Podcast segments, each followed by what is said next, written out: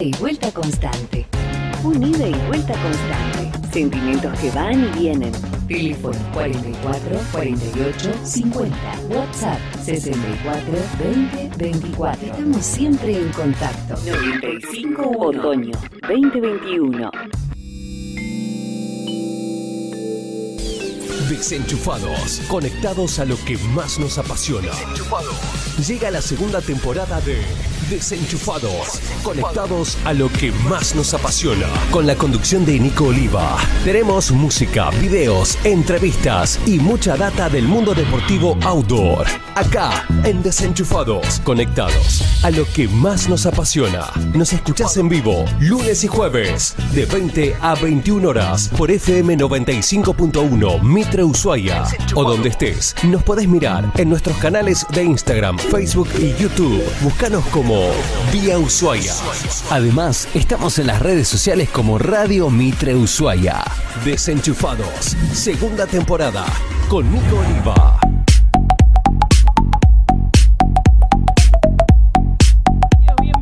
Queridos amigos aventureros, queridos amigos montañeros, bienvenidos una vez más. Hoy un nuevo desenchufado acá con vos en Mitre, en Ushuaia. Dale gas.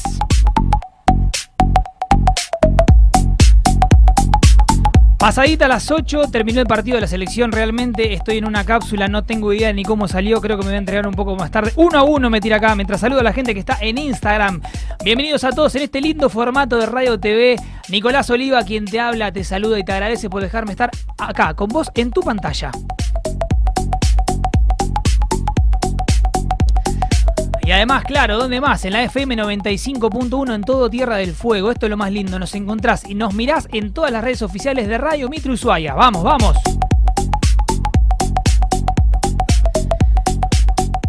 Y me encanta decirte, me encanta decirte que en esta segunda temporada van, van viniendo, van continuando los invitados, vamos creciendo día a día, Mitre cada día más ahí, más arriba con desenchufados. Vos también, acordate que si te perdiste alguno, vas o al canal oficial de YouTube de Radio Mitre Ushuaia, al propio Desenchufados, o si no también en formato podcast en Spotify Desenchufados, todo para que no te pierdas nada de lo que pasó hasta ahora. Vamos. Perfecto. Y si no, obviamente, ¿qué puedes hacer? Me buscas arroba Nicolivaoc en Instagram enterás toda la movida desenchufada, todas las previas ahí.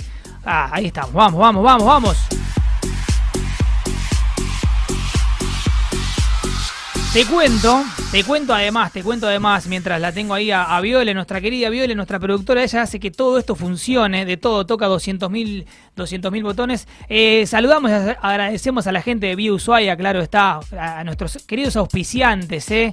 Vamos a darle la bienvenida eh, a la gran despensa Antonio 1. Por favor, pasá por Antonio 1 en las redes, buscalo y fíjate las super promociones que tiene, porque creo que este, a los amantes de Fernet tiene una promo espectacular. También le damos un agradecimiento y un saludo gigante a los amigos de Santos Ushuaia, a Grande Willy, a Adrián, a toda la gente del Templo de la Cerveza, claro está.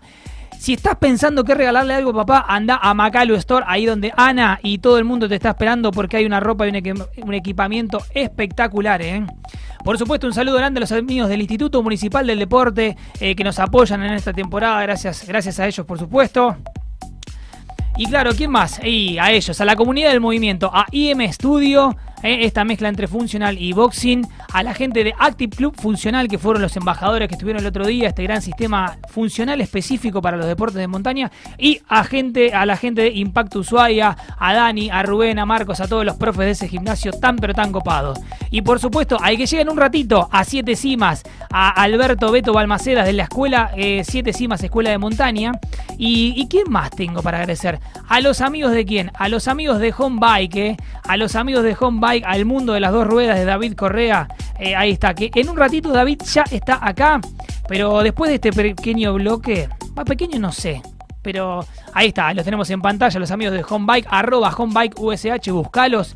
Porque después de este pequeño bloque, te decía, que no sé si va a ser tan pequeño, porque tengo acá al lado mío un grosso, eh, vamos a charlar con David para contarte un poco sobre cómo lubricar correctamente tu bicicleta. Hoy en realidad lo que nos convoca es eh, un poco otro tema, pero en realidad quiero avisarte que mañana, mañana tendré, mañana, edición especial a vos amigo de Instagram, a vos amigo de Facebook y de YouTube. Te cuento que mañana concretamos, damos un batacazo, nos metemos en la historia del montañismo fueguino porque llega nada más y nada menos que Jorge Coco Beltrame en esta segunda temporada de Desenchufados. ¿eh? Un grande Coco, historia misma del montanismo en Ushuaia. Mañana a las 20 en vivo para vos. ¿eh? No te lo pierdas, ¿eh? Bueno. Tengo, tengo un montón de amigos acá en Instagram saludando. La tengo al Pela Márquez. ¿Quién más? Está Javi Fernández. Uy, mira Luz, mi hermanita de Buenos Aires. Eh, también te miro y te estoy te, leo, ¿eh? Te leo, estoy acá también chequeando eh, las redes oficiales, estoy mirándonos en este momento cómo estamos saliendo de lindo eh, en, en, el Facebook de, Radio Mitre Ushuaia, así que nos estoy también disfrutando con, con cual espectador. pero hoy quien nos convoca en este momento y a quien vamos a recibir con un gran, gran aplauso es al instructor Gonzalo Valdés, que le damos este aplauso para él. Ahí llega, ahí llega, mirá, mirá. Ya te están viendo, Gonza, te digo, ¿eh? Ya te están viendo, Gonza. Bienvenido, Gonzalo Valdés, eh, a Desenchufados. Hola, buenas noches, gracias por la invitación. Excelente, estoy muy contento de estar acá. Muy bien, Gonza, querido. Ahí está, mira, mira qué lindo que te ves. Miles y miles de personas hoy se paran. ¿Estará Chago del otro lado, en el otro lado del continente? Supongo que sí. Él me vigila siempre. Ah, Sachago siempre está. Eh, bueno, eh, hoy estábamos haciendo un poco la previa en las redes, Gonza, por eso estás acá, porque cuando hablamos de nieve hay que tratar de, de, hablar con los que saben y cuidarnos, ¿no? Porque es muy importante, viste, uno las ganas están. La travesía ha crecido muchísimo en Tierra del Fuego y en toda la Argentina. Eh, y, y el tema mítico, viste, el tema misterioso de la avalancha siempre está, ¿no? Que en realidad es como una frase, ¿no? La avalancha siempre está, podríamos decirlo, Gonza, más o menos así. Eh, sí, el terreno de avalancha siempre está. Bien, ahí está, me quedo con eso entonces. Así arrancamos con Gonza Valdés, el terreno de avalancha siempre está. Sí, vivimos, vivimos en un terreno de, avalanchas, es un área periglaciar y áreas de glaciares donde hay riesgos. ¿sí? Bien, perfecto. ¿Viste? Porque por ahí viste uno dice, no, no, para que haya avalanchas tiene que haber montañas de miles de metros. No.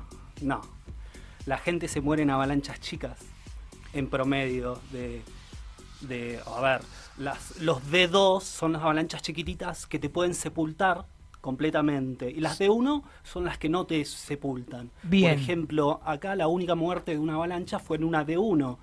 Y por lo general en todo el resto del mundo muere la gente en D2 en avalanchas que solamente te, sepultan.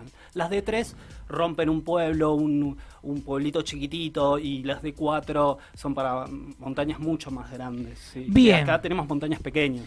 Perfecto, así arrancamos, Gonza. Pum, ya te tiró una terminología importante para vos que estás escuchando del otro lado. D1, D2 y D3 y D4. D1 son las que generalmente más ocasiones generan, ¿no? Y mm, las D1 son las que mm, no les das bola, diríamos. Es como que parecieran que, que, no, van a suceder. Exacto. Pero están. están, Porque el terreno para la avalancha siempre está. Claro, el terreno de avalancha está, sí. Bien. Y acá, bueno, como vos bien decías, lamentablemente tuvimos esta cuestión de que ya tenemos en Tierra del Fuego una víctima eh, por avalanchas. Eh, quizás porque, bueno, en su momento Gonza también no, no, no se llegó tanto a, a poder conocer un poco de todo el terreno. Vos sos una persona que sos de las pocas que hace años estás tratando de generar esta cultura de que la gente que realiza actividades de montaña se introduzcan en el tema, se capaciten, estudien, porque parece poco, digamos, como convencional, pero hay, el, riesgo está. Sí, em, bueno, hay peligro y, riesgo, sí, tenemos que definir las dos cosas. Me gusta. Sí, porque el peligro es más objetivo, o sea, es el peligro que va a haber. El riesgo es el que vamos a tener nosotros cuando estamos más vulnerable, más vulnerable, perdón. Perfecto. Por ejemplo, pasar por el paso Garibaldi en un momento de, peligro alto, vamos a tener mayor riesgo.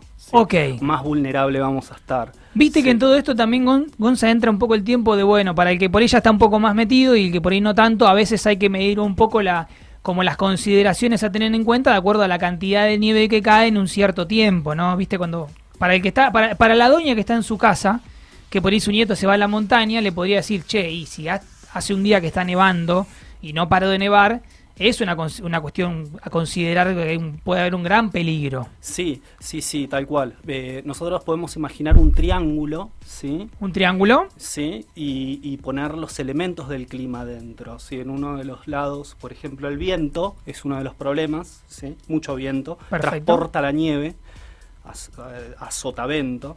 Deposita. claro. Después tenemos eh, las nevadas, precipitaciones de más de 35, 25 o 30 centímetros, ya hay riesgo. ¿sí? y el- las temperaturas, golpes de temperaturas muy fuertes, sería un, un evento crítico de, de avalanchas. Bien. Si estamos a menos 7 grados y de repente se pone a menos 15 grados, puede haber avalanchas. Bien, porque viste que hace poquito ah, experimentamos acá en Tierra del Fuego, lo que dicen supuestamente es la mayor nevada en 20 años. No sé si ese dato más o menos lo tenías.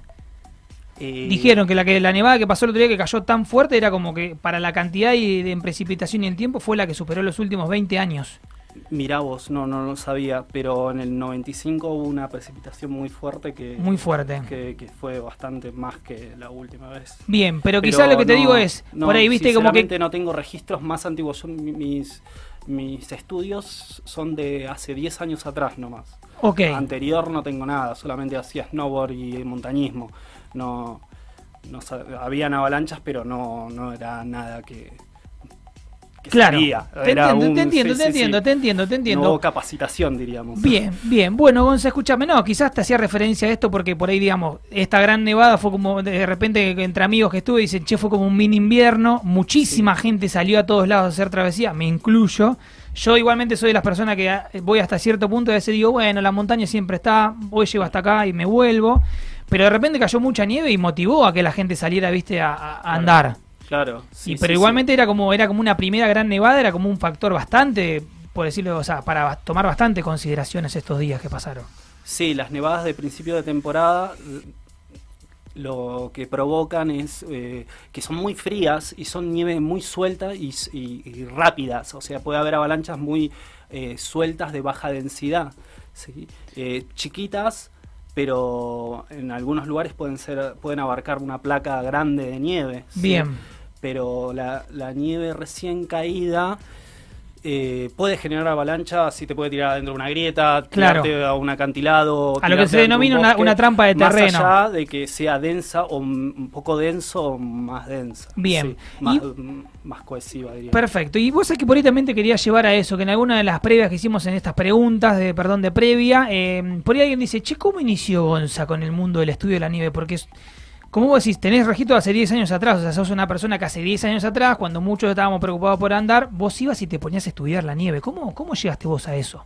Y con mi hermano, con Roberto, y- él creó el Ushuaia con su socio. Sí. y necesitaban hacer scouchings para hacer el esquí.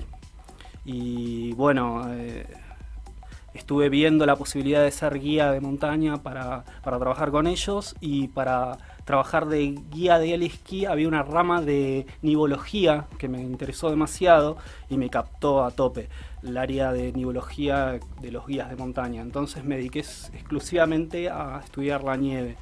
Y Qué mundo, ¿no? Estudiar Sí, la nieve. Sí, vi, vi el mundo muy, un mundo nuevo, muy bueno, es una pasión para mí. Porque uno, por- porque uno, Gonza, ve, o sea, para el común de la gente ves una montaña blanca, blanca y decís, wow, me da toda la nieve que hay, pero en realidad vos ahí ves un montón de cosas, ¿no? En esa montaña blanca. Es, es Sí. increíble la información que uno no conoce sobre Sí, el hay manto. un montón de cosas. Los elementos del ambiente son muy importantes cuando vamos a la montaña, que una de las preguntas que me, que, que me preguntaste hace un rato.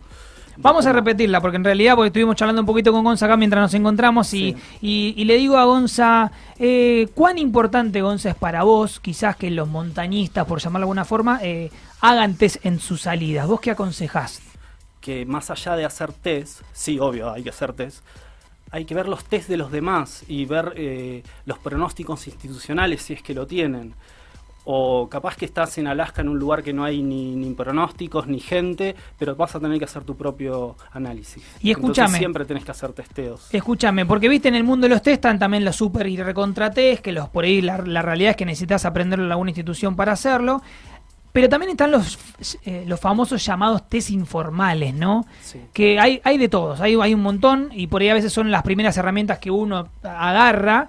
Eh, ¿Esos test informales estás seguro? ¿Vos qué, qué opinión Nosotros respecta con a eso? Avalanche Science lo que educamos es eh, utilizar diferentes tipos de testeos que estén, eh, diríamos que pasaron por la ISSW, que es un, una la Snow, eh, a ver, la institución, es un, todos los científicos se juntan a nivel mundial.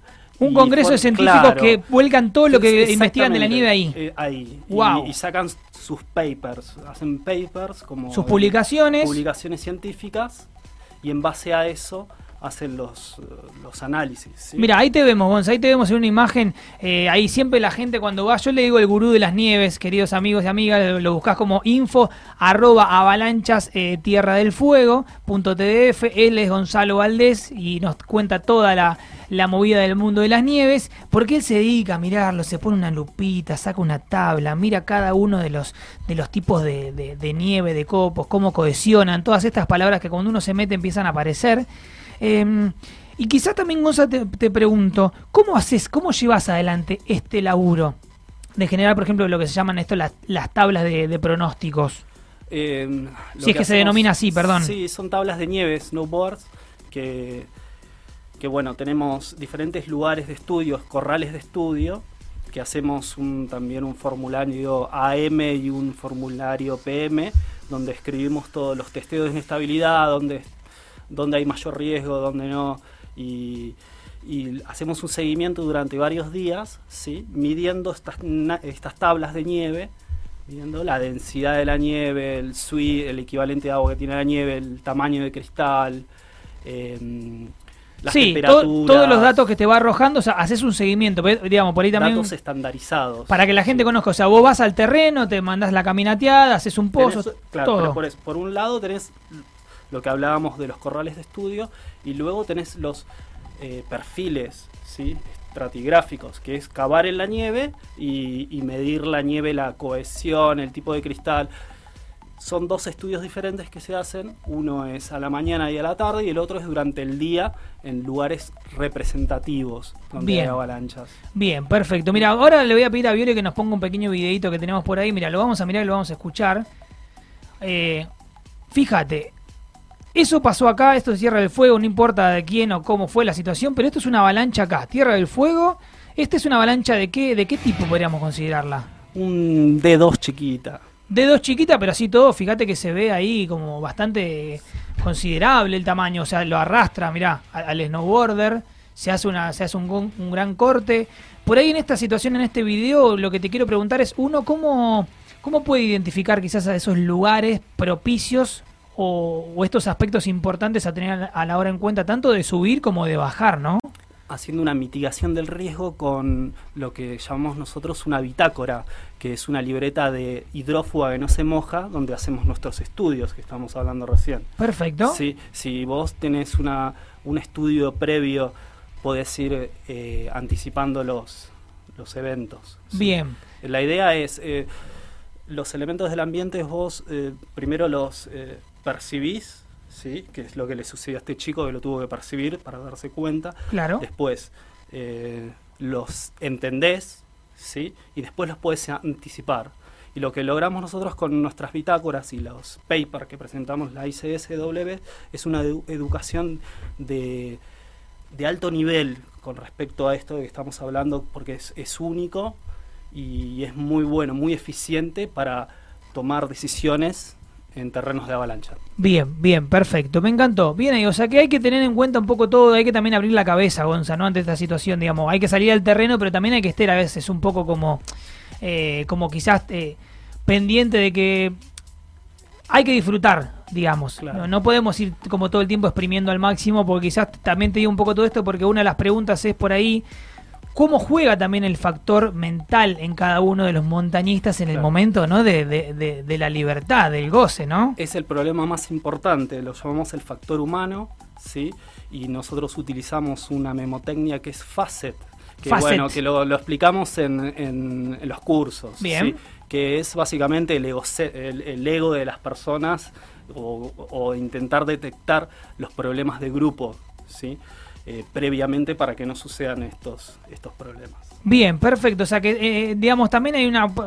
No es solamente la parte formativa propiamente de cómo poder mirar y analizar el terreno, sino que también hay un gran factor, como decís, es el factor humano, que también por eso muchas veces es el que se somete o el que genera por ahí estos, estos, estos riesgos, ¿no? Claro, sí. no sí, solo sí. para él, porque en realidad también uno lo hace en grupo, puede ser también Ah. para tu propio compañero. Claro, tal cual. Sí, sí. eh, lo que aconsejo es que los grupos sean homogéneos. Siempre eh, anda a la montaña con gente que vaya al tu mismo ritmo.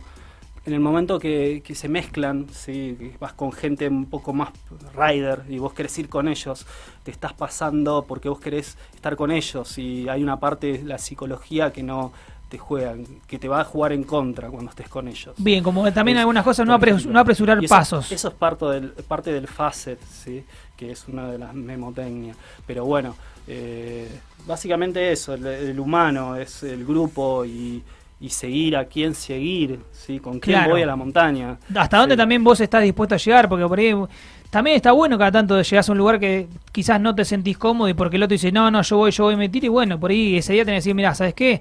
Yo me quedo en esta posición segura y desde acá te miro, porque de acá te puedo mirar y bueno, y también tengo que tener conocimiento de toda esta trilogía de Palarve y Sonda. Claro. Importante, saber actuar. Sí, conexión visual es importantísimo, o radio, sí, pero nunca separar los grupos, siempre unidos, sí, siempre con visión.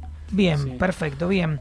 Eh, escuchame algo como para ir quizás te tirando un par de data más. Viste que en Tierra del Fuego por ahí tenemos algunas zonas de que por ahí son consideradas como un poco más riesgosas. Eh, ante esas situaciones, ¿vos qué aconsejás, por ejemplo, no? Por ejemplo, estas zonas por ahí del Garibaldi, cosas que son por ahí, que generalmente a tu consideración, quizás a tu ojo, la gente debería tener que por ahí implementar o, o- o practicarlas de otra manera. ¿Vos qué, qué le podés informar a la gente? Y que hay lugares que son súper complejos, por ejemplo el que vos decís, el Garibaldi.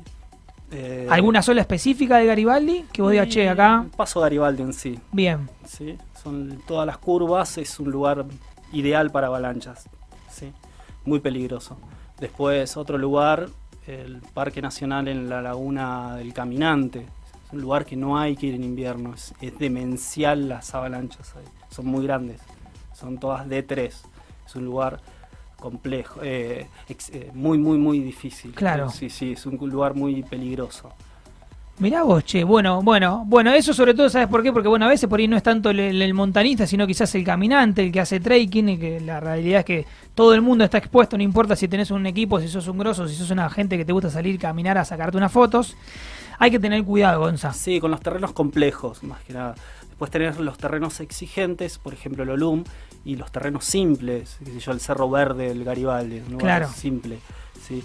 Eh, ese es un sistema de Canadá que es el ATES, un sistema de que no mide las avalanchas, sino el terreno, a ver cómo, cómo está compuesto. Pero es muy... eh, por eso siempre digo que hay que capacitarse, porque yo te puedo hablar mucho del sistema canadiense de ATES, pero vamos a estar una hora hablando. Bien. Hay mucha, mucha información que... Perfecto. Pero bueno, tenés los terrenos complejos, eh, exigentes y simples. Y, y- y varía mucho, ¿sí? Es súper dinámico, porque un terreno simple, por ejemplo en el Cerro Crun, ¿sí? Vos vas al Cerro Crun, llegás al filo y del otro lado es un terreno totalmente complejo. Claro. ¿sí? O en un lugar súper simple, ¿sí? Con mucha, una montaña muy larga, el- la cara norte del, del Vincinguerra, pero la norte, la, la- la cumbre. Tiene toda una ladera muy larga, pero está toda a 35 grados. Entonces es un terreno simple, pero si hay mucha, mucha nieve, no te pasa de terreno simple a terreno exigente, quizás Claro. complejo. Bien. O sea que, que varía mucho. Lo que tienen que tener es un inclinómetro en la mochila y medir las pendientes. De 38 grados está el problema. En los 38 está el problema, el 38 está cargado. Es otra frase que te tenés que 38, acordar. Y frenan más o menos a los 22 grados. O sea, si vos tenés más o menos esa data y evitas esos problemas de pendiente, va a ser un poquito más suelto a la montaña. Bien, Gonza. Mitigando más. Bien, escúchame, me encanta tenerte acá. Quizás te voy a preguntar, ¿qué viene en Info Avalanchas Tierra de Fuego? ¿Vienen cursos? ¿Viene algo así cortito como para dejar? Sí, sí, tenemos eh, los cursos de Avalanche Science. ¿Dónde Sí. la gente se comunica con vos? Por el Instagram, por Facebook, por mi teléfono, si quieren se los dejo. 600233. Muy bien. Y nada, tengo, tengo todos los programas. les- los invito a que se capaciten, que es la parte más importante de todo esto. Muy bien, hay que capacitar. Si nos quedamos con esta foto que me dice Gonza, ¿qué es eso que vemos ahí? Ese pequeño que es un cristal, ¿qué es eso? Es una escarcha de superficie gigante. Mirá, me encanta. que, que suceden acá en Ushuaia, en pocos lugares Ahí está, para vos y que estás ahí del otro lado, Gonza te regala esta linda foto, esta imagen. Escuchame, Gonza, vamos a seguir estando en contacto porque si viene la época en que toda la gente va a estar en la montaña, así que seguramente pronto tendremos acá en Desenchufados más información para que vos traigas todos los lunes y los jueves. Y decime algo más. Lo de la escarcha de superficie, que si queda enterrada, eh, provoca placas persistentes y es súper peligroso. ¿sí? Y Sí, si son es muy cierto. grandes, más peligroso es. Por eso cuando miran la montaña y ven franjas en el bosque, no es que eh, pusieron una, una- una máquina a hacer una pista, sino que son avalanchas. Naturales que por ahí corren. Sí, por esas cristales que están ahí, que vieron en la foto. Bien, ahí está. Gonza está en el terreno y te trae la foto acá y yo te la pongo para vos. Compartimos del otro lado. Gonza, querido, sabemos que para hablar de esto nos tenemos que quedar horas. Pero bueno, quiero dejarte la invitación para mañana, para que vos también que estás acá, acá en Instagram, en Facebook y en YouTube. Mañana a las 8, eh, Jorge Coco Beltrame con la Escuela de Ushuaia, con Historia del Montanismo, para disfrutar con todos nosotros. Y ahora, enseguida, después de este bloque, llega David Correa del Home Bike, nuestro embajador del mundo de las dos ruedas, con toda la información para que vos mantengas bien lubricada tu bici. Y en el tercer bloque, atentos, llega Beto Balmaceda de Siete Cimas con la posta de cómo hay que escalar el hielo en este momento en Tierra del Fuego. Amigos, dos minutos, dos temas musicales y volvemos en Desenchufados, segunda temporada. Vamos. Desde el fondo del mar hasta las altas cumbres, Desenchufados te invita a disfrutar de la naturaleza, a proponerte nuevos desafíos y a conectarte con nuevos amigos aventureros. Desenchufados.